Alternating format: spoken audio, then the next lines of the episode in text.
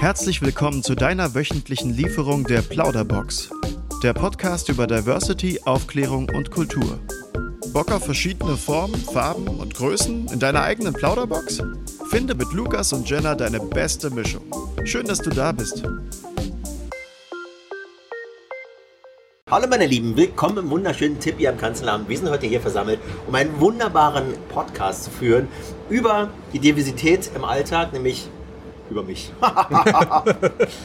ja, kannst du erstmal sagen, wer bist du denn überhaupt? Mein Name ist Sheila Wolf und ich bin seit 18 Jahren Verkleidungskünstler in dieser wunderbaren Stadt Berlin. Und wie ihr hört im Hintergrund, da hört man Theaterproben. Wir sind quasi mitten genau. vor der Premiere eines großen Stückes hier.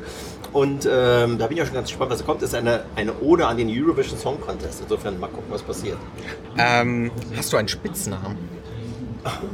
Wie viele Spitznamen habe ich? Ja, ich könnte auch was sagen übrigens. Ich könnte auch reingrätschen.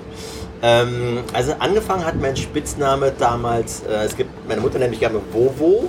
Genau, und also als Junge und als Mädchen werde ich auch mal vom, vom guten Freund Charlotte genannt. Oh Gott. Das ist schon hart. Oh ja, Gott, das ist schon.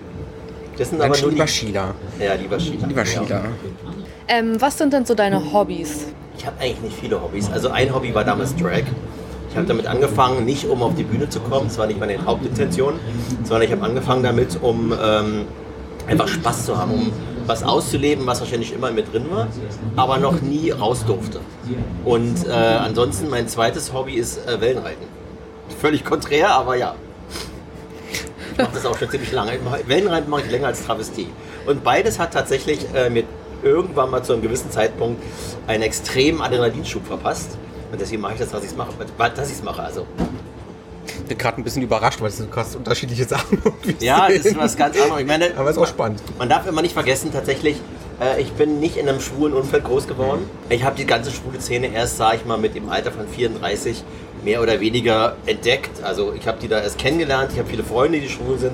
Und am Ende war es halt so, dass ich halt dann da eingetaucht bin, weil ich mich da einfach komfortabel gefühlt habe. Also ich habe mich da ähm, in, einer, in einer Safe Zone gefühlt, weil die Leute waren einerseits äh, offen und haben mich angenommen. Andererseits war ihnen noch scheißegal, wie ich aussah. Und das fand ich halt ganz spannend.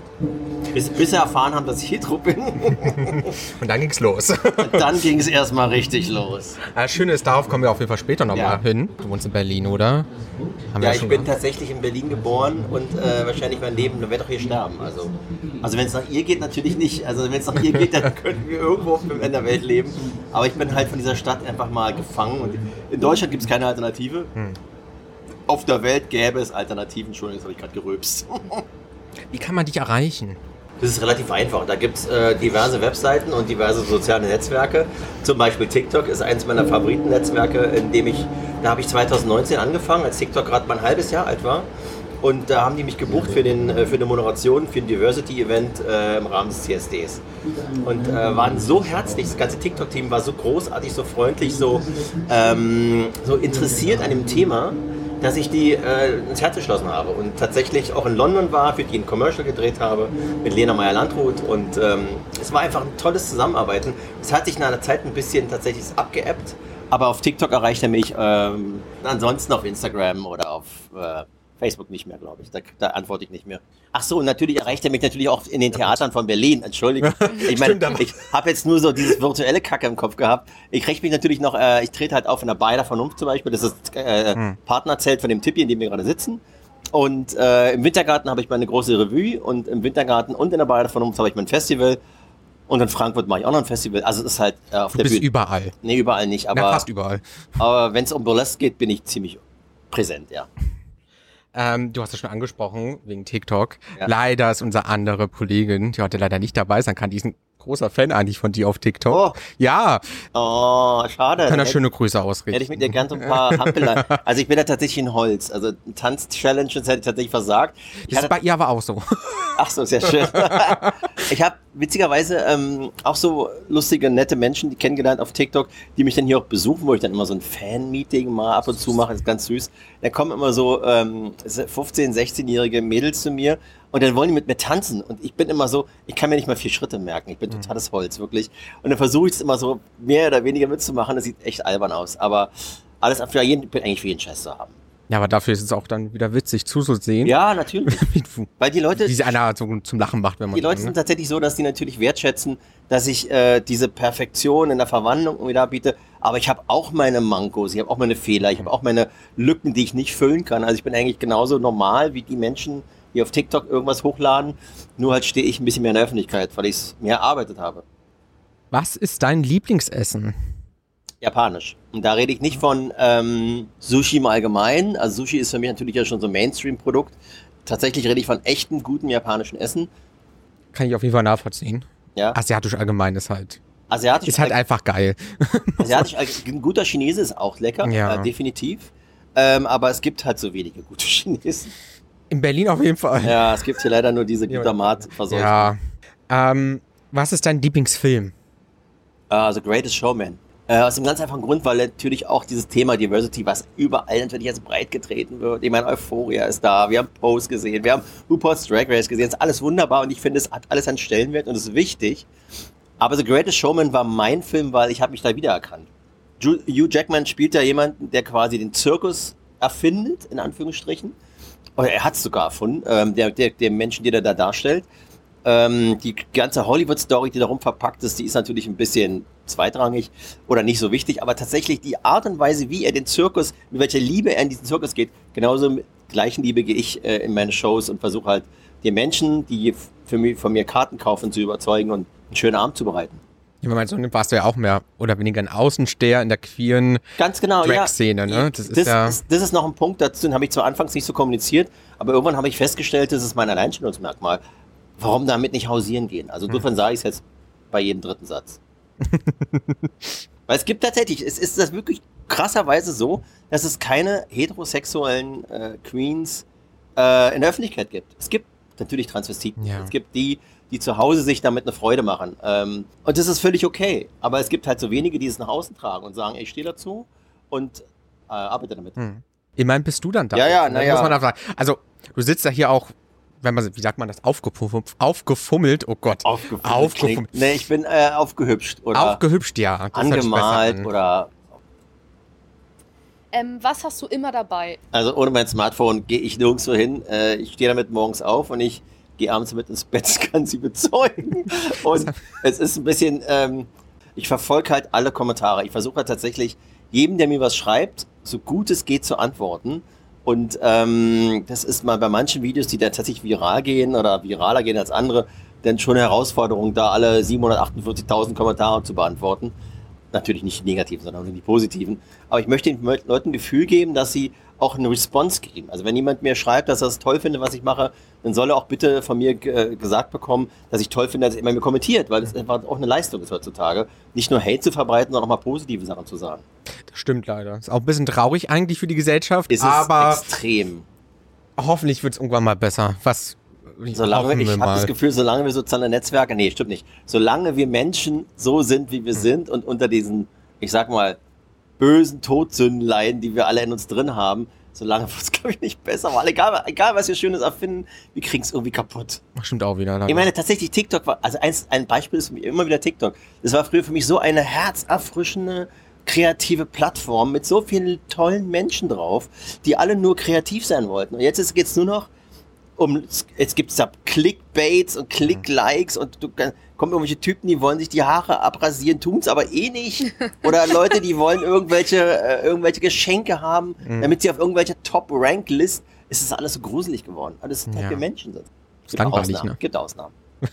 Das Beispiel Sheila Wolf. Nee, naja, ich doch ein ich bisschen hab, Ich habe auch schon. meine Fehler, also insofern. Ja gut, die hat ja jeder irgendwie, ne? Ja, klar. Ähm, richtig gut kann ich. Richtig gut kann ich mich anmalen.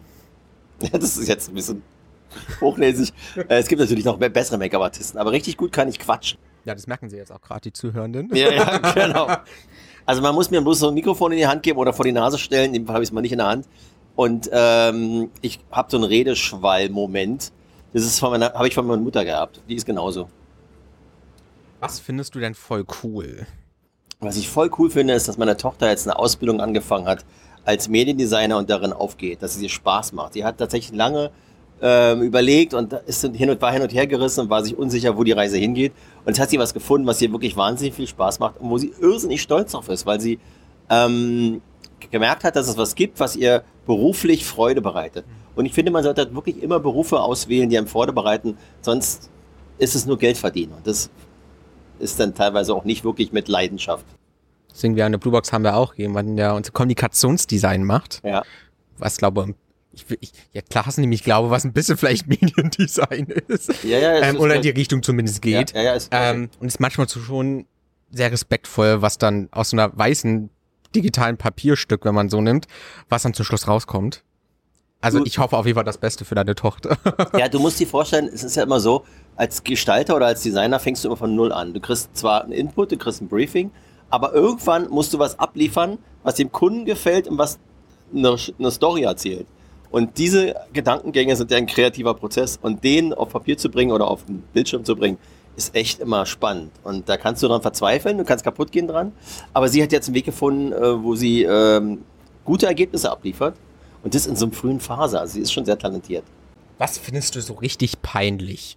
Wie beim beliebsten Thema TikTok, da könnte ich mich tierisch aufregen über Menschen, die sich da nur drauf bewegen, um irgendwelchen Kindern ihre, ihr Erspartes abzunehmen. Oder ob irgend, um irgendwelchen Kindern das Paper-Konto ihrer Mutter zu plündern, damit sie ihre scheiß Mist-Content, den sie dir verbreiten, in irgendeiner Form irgendwie nach vorne bringen. Das finde ich richtig peinlich, weil wenn wir so weit sind, dass wir, weißt du, auf, es gibt zwei Plattformen oder drei Plattformen, die sowas machen. Bigo macht es natürlich auch. Da sind die Leute aber alle 18. Und die wissen, okay, ich bin 18, ich bin volljährig, ich habe ein Konto bei der Bank, meistens. Und äh, wenn ich mich dafür entscheide, Menschen irgendwas zu spenden oder irgendwas an, an Sachen reinzuwerfen, dann ist man ein freier Entschluss. Aber ein zwölfjähriges Kind oder ein, oder ein elf, zwölf, 13-jähriges Kind hat Taschengeld im besten Fall oder das PayPal-Adresse ihrer Mutter und haut dann dieses Geld da rein für irgendwelche Säcke, die sich daran bereichern und am Ende des Monats so Yes machen. Und das, das kotzt. Da könnte ich, da könnte ich mich jeden Mal drauf, sie sagt immer, ich soll mich nicht darüber aufregen, aber das, das erbost mich, wirklich.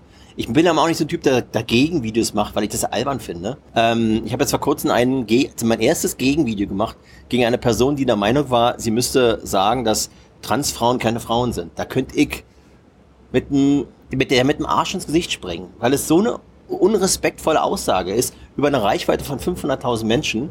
Ähm, das, das, das kann ich gar nicht keine Worte für fassen. Aber sonst normalerweise mache ich sowas nicht, sondern Gegenvideos, sondern ich rede mich einfach nur drüber auf. Ich sitze davor und denke mir, ey, und dann bleibe ich da auch noch hängen.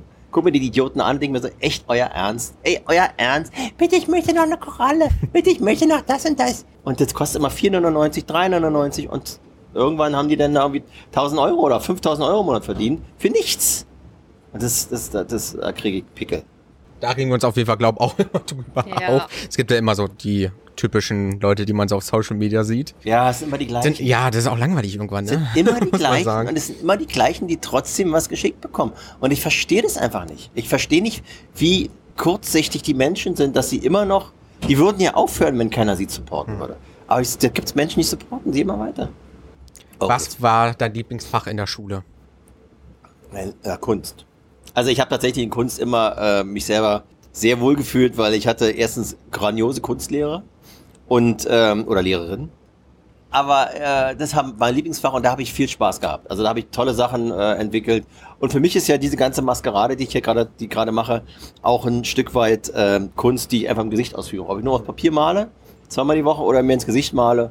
Genau, jetzt äh, kommen wir wirklich so einen ganz spannenden Oh, Part, wo du yes. noch mehr reden würdest. Oh Gott. Was wir auch gerne würden. Also, kannst du auch gerne. Ich mal kurz ein, so, so ein Schokoherz hier. Äh, Zitronenherz. Zitronenherz, Entschuldigung. Das hasst sie wie die, also, Ja, das ist authentisch. meine lieben Zuschauer, neben mir sitzt meine Frau und die hasst es, wenn ich spreche und esse. Hm. Und das recht, wenn ich auch noch spucke dabei. Entschuldigung. Ja, ist authentisch. Danke. So, Bist na du denn, bereit dafür? ich bin für alles bereit. Dann ziehen wir mal die erste Frage. Wie hast du angefangen, Drag zu machen? Ich habe jemanden kennengelernt aus Hamburg. Der hat es ähm, tatsächlich zu einer Leidenschaft gemacht, darüber zu bloggen. Und der hat halt angefangen, sich zu verkleiden in einem ganz anderen ähm, Kontext, weil er einfach Spaß dran hatte und weil er gesagt hat, ich gehe so raus. Mal gucken. Der ist auch völlig, völlig befreit von allen Reaktionen um sich herum. Der läuft einfach und er sieht nichts. Die Leute können ihn mit Steinen beschmeißen. Das kriegt er nicht mal mit. Er ist wirklich total entspannt. Den fand ich damals ganz spannend, habe gedacht, okay, den- das, und der kam nach, wollte nach Berlin kommen und hat gesagt, okay, ähm, lass uns mal zu einer Veranstaltung gehen, zusammen. Und äh, ich war total aufgeregt und habe gesagt, ey, ich habe sie gefragt und können wir, kannst du mir helfen? Ich muss mich halt schminken und bla bla bla. Dann haben wir uns vorbereitet, dann haben wir, dann hat sie mir den Lidstrich gemacht. Ich habe damals, mein Make-up bestand damals aus Lidstrich und Lippenstift. That's all. Und ähm, dann haben wir halt den ganzen Spaß irgendwie äh, zu Ende zelebriert. Ich war fertig und dann kam das nicht. Der wollte, der wollte mich, wir wollten uns gut treffen oder so. Hat sich nicht gemeldet, äh, hat nicht gekommen und ich stand, saß da zwei Stunden angepinselt auf unserem Schlafzimmerbett und dachte, der Sack hat mich versetzt. Er hat irgendwie eine Panne gehabt auf der Autobahn. Das ist ein ziemlicher Chaot. Ähm, aber ähm, im Endeffekt ist er dann doch gekommen. Wir hatten einen schönen Abend. Aber das war so mein erstes Mal, das war mein, mein, mein hohes Adrenalin-Kick, den ich hatte. Und so bin ich zu Drake gekommen. Und dann habe ich es einmal gemacht, durch diese Adrenalin dachte mir, machst du das nochmal, dann war es noch besser. Dann äh, hat mich irgendwann eine Freundin von mir gefragt, ob ich nie auf die Bühne möchte, mit einer Show. Ich gesagt, kann ich mir nicht vorstellen, meine Bühne ist die Straße. Aber im Endeffekt habe ich es dann doch gemacht, die hat mir eine Show, äh, hat mir eine Nummer geschrieben. Ich bin da aufgetreten, habe einen zweiten Platz gemacht. Ein auch. Und seitdem stehe ich auf der Bühne und kann nicht mehr den Mund halten. Okay, kommen wir mal zur nächsten Frage. Wie haben deine Kinder darauf reagiert, dass du eine Drag Queen bist? Also ich habe ja nur ein Kind, oder wir haben nur ein Kind. Ähm, da sind wir auch ganz glücklich drüber, weil ein zweites hätten wir nicht mehr geschafft, glaube ich. äh, oder ich hätte es austragen müssen, oder? Ja. Ja. nee, na jedenfalls, ähm, meine Tochter ist damit groß geworden. Die ist mit der ganzen Umgebung, sie hat mich irgendwann mal nachts irgendwie, in, in einer, als ich, wir hatten damals eine Maisonette-Wohnung und ich bin dann irgendwie äh, immer, habe mich oben fertig gemacht oder generell die ganzen Klamotten gehabt und so. Habe ich dann umgezogen, bin runter, wollte noch so ein letztes Pipapo im Gesicht machen. Und dann hat sie uns, hat mich einfach mal entdeckt und dann haben wir ihr das erklärt, was ich halt so mache, dass ich also auch so, so rausgehe. Wir haben das dann damals, damals schon als Beruf so ein bisschen verpackt, glaube ich.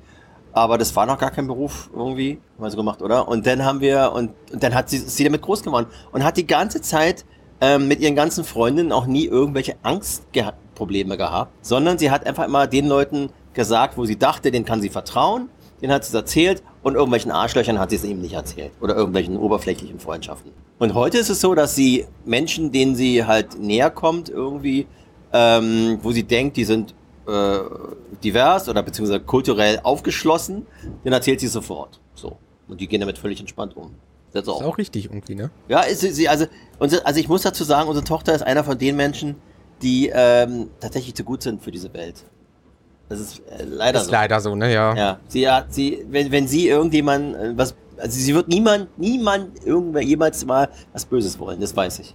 Selbst die, kleinen, selbst die kleinsten Geschichten sind bei ihr schon so, oh, ich wollte das nicht. Ah. Naja, ist ein anderes Thema. ja, davon wird es hoffentlich immer mehr Menschen davon geben. Davon sollte es viel, ne? also, viel, viel, mehr Menschen geben, hoffentlich. die nicht so abgebrüht und kaltschnäuzig sind. Ja. Was ist Burlesque?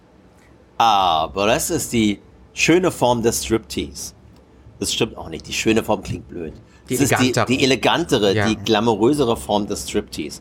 Beim Burlesque geht es nicht darum, den Menschen die Nacktheit der Person in erster Linie zu zeigen, natürlich auch, aber es geht auch darum, die Story zu erzählen. Eine Story zu erzählen, das kann eine Story sein zum Thema Diversity, das kann Story zu sein zum Thema Body Shaming, es kann Thema sein äh, Glamorous wie Dieter von Thies. Es kann von allem irgendwie einen Inhalt haben. Es kann nur ein Strip sein, der aber tatsächlich sehr elegant geführt wird. In den ähm, 14 und 15 Jahren gab es tatsächlich riesen große, tolle Burlesque-Theater in Amerika, die nur das gemacht haben. Witzigerweise jetzt in der, in der aktuellen Staffel von Miss Maisel zu sehen, dass es tatsächlich reine Burlesque-Theater gab, die diese Kunst zelebriert haben und wo ähm, wir jetzt wieder ansetzen, das versuchen auf die Bühne zu kriegen.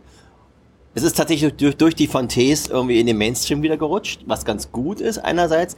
Andererseits erwarten die Leute tatsächlich alle die Frau Martini Glas, die alle die hm. eine, eine perfekte äh, Hourglass-Figur hat, was im Burlesque nicht unbedingt notwendig ist. Im Burlesque kann jeder auf der Bühne kann, es kann Mann sein, Frau sein, deswegen mache ich auch ein Boilers Drag Festival. Da treten tatsächlich Frauen auf, die als Männer auftreten äh, und sich wieder zur Frau umwandeln. Da treten Männer auf, die, die sich als Drag Queen darstellen. Da treten Frauen auf, die Männer spielen, die eigentlich eine Frau sind. Also es ist tatsächlich ganz gut. Muss man also mal hingehen? Muss man, weil es war 2019 das erste Mal, dass ich es gemacht habe und es war ein Riesenerfolg. Das sage ich jetzt nicht so, es war wirklich so. Und es war einer meiner tatsächlich besten Produktionen, die ich je gemacht habe. Weil wie, wie viel Energie da aus dem Backstage rüber geschwappt ist, das war unglaublich. So, die nächste Frage ist, wie kann ich stolz auf mich sein? Indem du dich akzeptierst, wie du bist und dich niemals versteckst.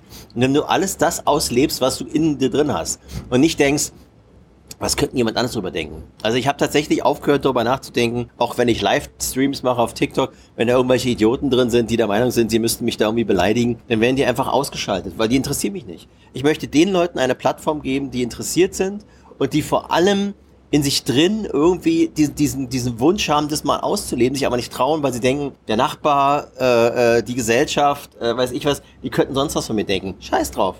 Mach einfach, worauf du Lust hast und sei einfach happy. Und das, das macht mich tatsächlich happy, diese, diese ganze Nummer hier. Die macht mich natürlich noch glücklicher, wenn ich auf der Bühne stehen darf. Zwei Jahre Corona haben mich echt zugesetzt. Aber Fakt ist jedenfalls, ohne diese Kunst äh, wäre ich tatsächlich nicht der gleiche. Und wenn mich rückwirkend immer jemand fragt, ähm, früher habe ich gefragt, früher habe ich gesagt, wenn mich jemand gefragt hat, äh, warum machst du das? Habe ich gesagt, weil ich Urlaub von mir selbst nehme.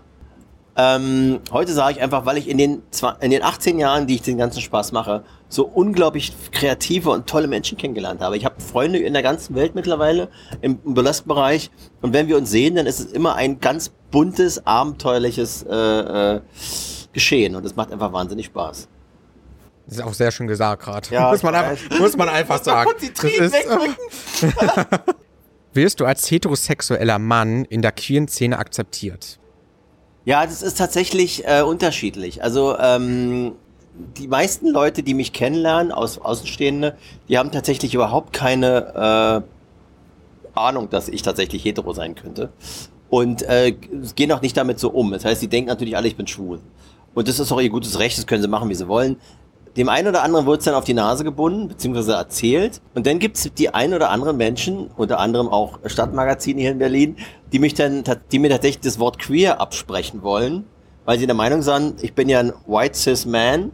Warum sollte ich das Wort queer benutzen dürfen? Weil ich halt außerhalb der Norm stehe und weil ich nicht tatsächlich mir jeden Abend vor irgendwelchen Fußballstadien oder vor irgendwelchen Fußball ähm, Netflix, nee, wie heißt das, äh, Sky Produktion ähm, mein Bier aufmache, sondern weil ich einfach in Glitzer und Glamour da könnt ihr einfach auch mal sie fragen. Ähm, für, sie ist das, für sie ist das auch was völlig Fremdes. Also sie musste, musste auch erstmal damit wachsen und das akzeptieren lernen. Beziehungsweise es ist ja heute noch so, dass sie tatsächlich das eine oder andere Mal äh, damit hadert und sagt, ist mir zu viel, geht mir auf den Sack, kannst ja nicht einfach nur Wolf sein. Und ähm, das kann ich auch noch gut nachvollziehen. Aber es ist halt mein Beruf. Also in diesem Beruf versuche ich halt so weit zu treiben, wie es geht, damit ich auch damit Geld verdiene im Endeffekt, logischerweise sich ja auch gutes Geld irgendwo, ne? Ist also, ja, das, weil das macht, das ist auch Geld vor allen Dingen, selbst, weißt du, es geht mir bei der Kunst gar nicht wirklich um Geld. Ich habe mit meiner, mit meinem Grafikdesign, was ich mache, mein Leben lang Geld verdient und äh, konnte damit gut leben und das ist auch gut so. Aber die Kunst, die ich jetzt gerade auf der Bühne abliefere und ähm, die Geschichten, die ich mit den, die ich den Menschen präsentiere, das ist das, was mir Zufriedenheit gibt. Oh, jetzt müssen wir einen Augenblick warten, weil dieses Glockenspiel ist tatsächlich sehr lang. Hm.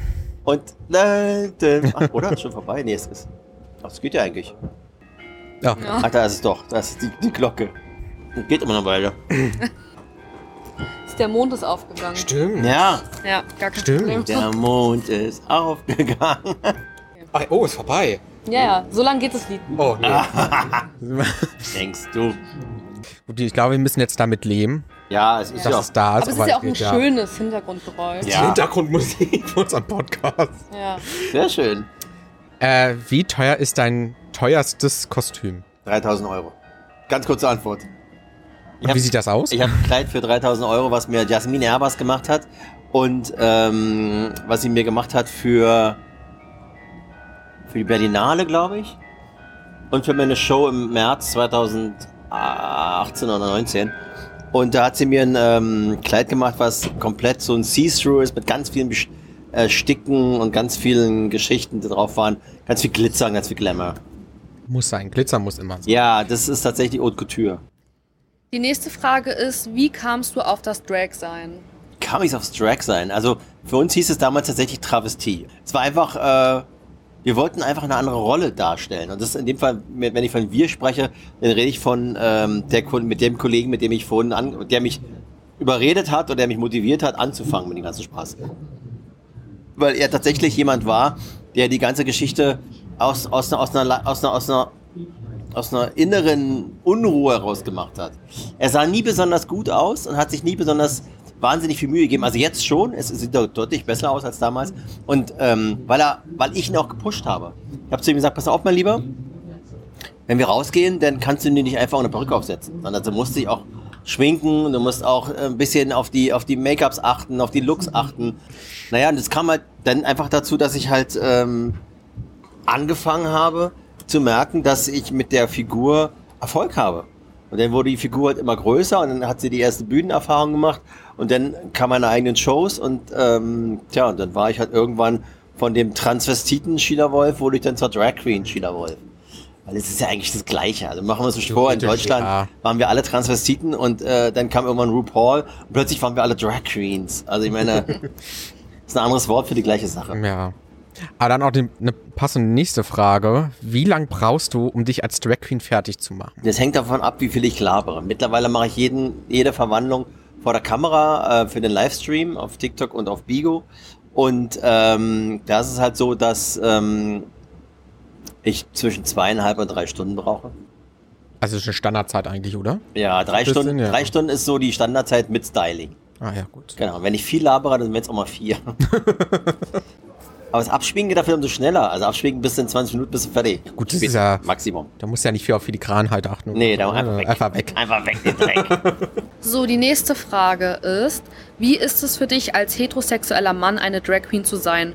Warst du nicht dann zwischen zwei Szenen im Konflikt? Ich war ja, das ist eine lustige Frage. Ich habe mich ja nie tatsächlich in irgendeiner, zu irgendeiner Szene zugehörig gefühlt. Also ich war jetzt nie irgendwie, ich war früher Rockabilly und Rockabilly ist natürlich ein sehr maskuliner Beruf, also äh, Beruf, maskulines äh, Lebensgefühl. Und ähm, da, geht es halt darum, äh, stärker zu zeigen, äh, weiß ich, äh, ja, das ist halt ein sehr männliches Ding. Und mir haben aber damals tatsächlich immer schon diese Rockabellas sehr gut gefallen. Diese ganze Stil, diese ganze, die, die ganze Stilistik, die die, am, die die an ihren Klamotten hatten. Und ähm, nee, ich finde tatsächlich, ich hatte nie irgendein Problem, diese Rollen, dieses Rollending irgendwie abzulegen und eine andere Rolle anzunehmen. Das war für mich nie irgendwie ein Problem. Hm.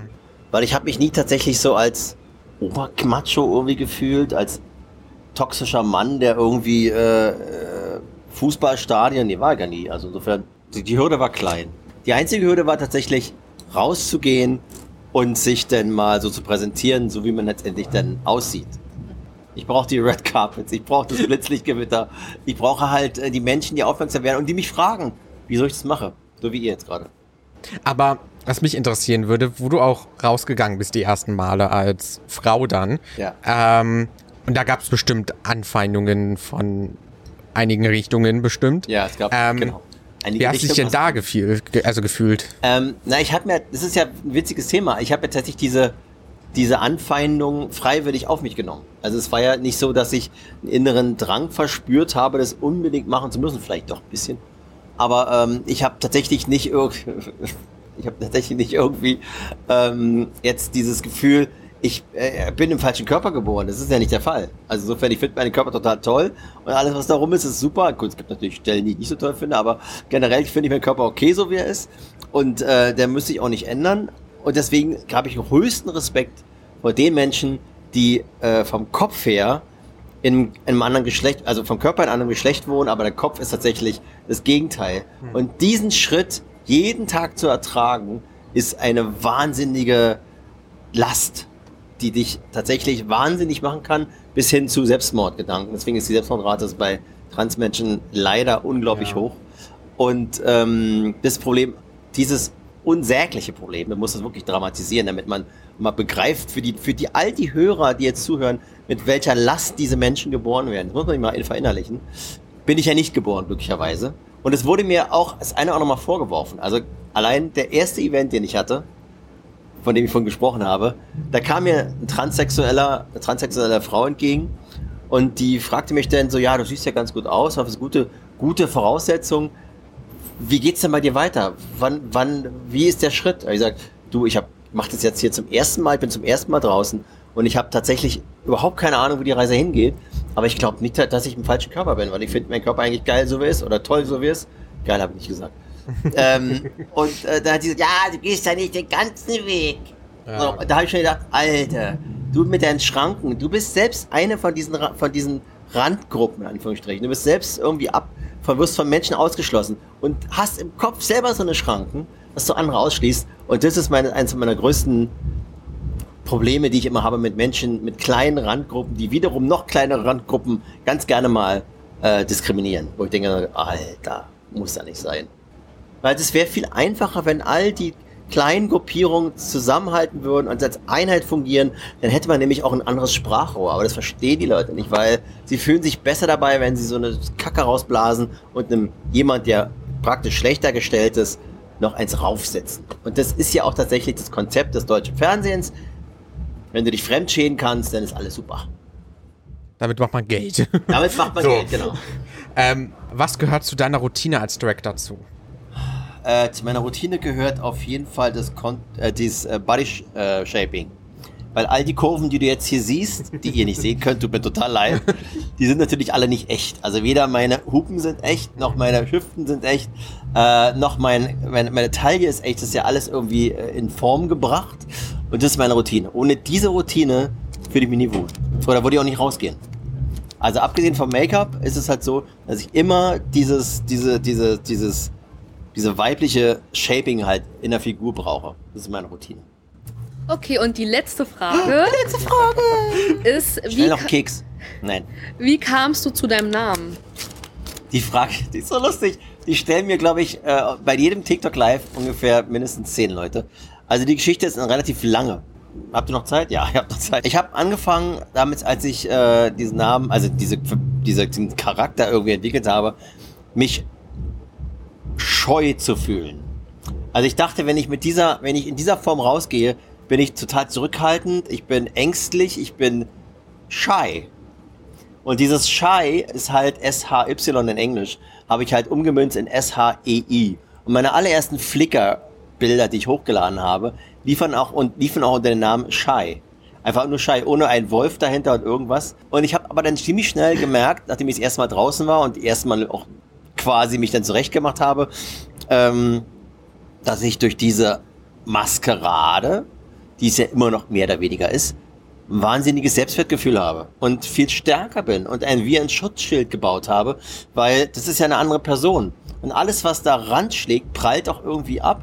Und ich kann sagen, was ich will. Das ist schön daran. Ähm, und dann habe ich aus, dem, aus der Not heraus gesagt, ich bin gar nicht shy. Ich bin irgendwie mehr Charlotte.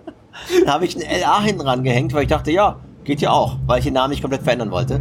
Und das Wolf kam einfach, äh, das war einfach begründet aus meinem Vornamen, der halt eigentlich Wolfgang ist, ist ganz fürchterlicher Name, aber Wolf. Und äh, ich werde, wurde halt früher auch in der Schule auf, oder von Freunden halt Wolf genannt oder Wolf gerufen und sagt, sagt sie heute noch. Und ähm, deswegen heißt Scheiler Wolf. Weil ich finde, dass der Wolf immer noch drin ist. Jetzt auch hier in diesem Interview gerade. Äh, und diese Person, die ich damals versucht habe, ein bisschen zu trennen, aber schnell gemerkt habe, die kann man gar nicht trennen, diese beiden Charaktere. Also ist alles eins. Deswegen habe ich Sheila Wolf gemacht. Interessant. Das ist ja. eine schöne Geschichte auf ja. jeden Fall, war auch, ne? Ja. Ist nicht so. So vom nicht Schrei so, zum äh, Selbstbewussten. Ja, ist nicht so, ja, tatsächlich ist es so. Es, ja. ist, äh, es hat mir äh, ziemlich schnell, also es kam, es hat gerade mal, glaube ich, zwei Monate gedauert. Da habe ich gemerkt, dass das Shy gar nicht passt zu meinem Namen und habe es dann damals schon geändert, habe es mit einem Bindestrich noch LA hinten ran gehängt. Mittlerweile ist der Bindestrich, Bindestrich weggefallen und jetzt ist es nur noch Sheila Wolf. Ist ja auch schön der Name. Ja, also muss man einfach sagen. Du, ich meine, er ist nicht so nicht so spannend wie Gloria Viagra oder ja, gut. meine liebe Freundin Gloria Viagra oder wie Jurassic Parker, die immer Gina Tonic hieß. Ja. Ähm, und das ist alles natürlich alles Namen, die da der Clubszene zugehörig sind. Da war ich ja nie. Also ich habe das einfach tatsächlich aus diesem aus meinem aus meinem männlichen Namen und aus meinem aus meiner Pro Profession irgendwie, äh, dass ich gar nicht, dass ich diese Charakterentwicklung gemacht habe, entwickelt und gar nicht aus irgendwelchen wilden, abstrakten Namen aus der, aus der Clubszene. Aber wie wir jetzt gerade schon erwähnt haben, sind wir ja leider schon am Ende. Ja! Doch, eigentlich haben wir auch ein bisschen gelogen. Wir haben eigentlich doch noch eine Frage. Oh mein Gott. Und zwar würden wir gern von dir jetzt wissen zum Abschluss, ähm, ob deine Erwartungen, die du vielleicht mitgebracht hast, vielleicht hattest du ja welche an dem Podcast, erfüllt wurden ich habe nie Erwartungen an irgendwelche Podcasts oder an irgendwelche Personen, die mich zum Interview einladen. Ich freue mich über Fragen, die äh, außergewöhnlich sind. Und davon habt ihr ein, zwei gestellt tatsächlich. Fragen, die ich noch nicht so oft beantwortet habe, waren schon dabei. Insofern, ja, ich bin happy, was ihr gemacht habt. Ihr habt eine tolle Arbeit geleistet. Und vor alledem äh, hoffe ich, dass wir mit diesem Interview den ein oder anderen hinter den Ofen hervorlocken. Dass er nicht sich irgendwie versteckt, weil er denkt, könnte was falsch machen, weil du kannst nichts falsch machen. Du kannst nur gewinnen mit der ganzen Geschichte. Das hoffen wir auch, deswegen machen wir ja, den genau, Podcast sogar. Genau. Ähm, dann auf jeden Fall vielen, vielen Dank Sehr gerne. für die Zeit, dass du uns ermöglicht hast, hier zu sein auch. Ja, das war, es war äh, einfach für mich auch praktischer, muss ich mal sagen. so ist es perfekt, dass ihr euch den Weg gemacht habt hierher in diesem wunderschönen, in dieser wunderbaren Lounge des Tippi am Kanzleramts. Hat doch gepasst, oder? ja. ja. Ja, auf jeden Fall. Dann würde ich sagen, sehen wir uns das nächste Mal bei der nächsten Folge. Und mal gucken, mit welchem Gast. Dieser Podcast wird gefördert durch Soziokultur.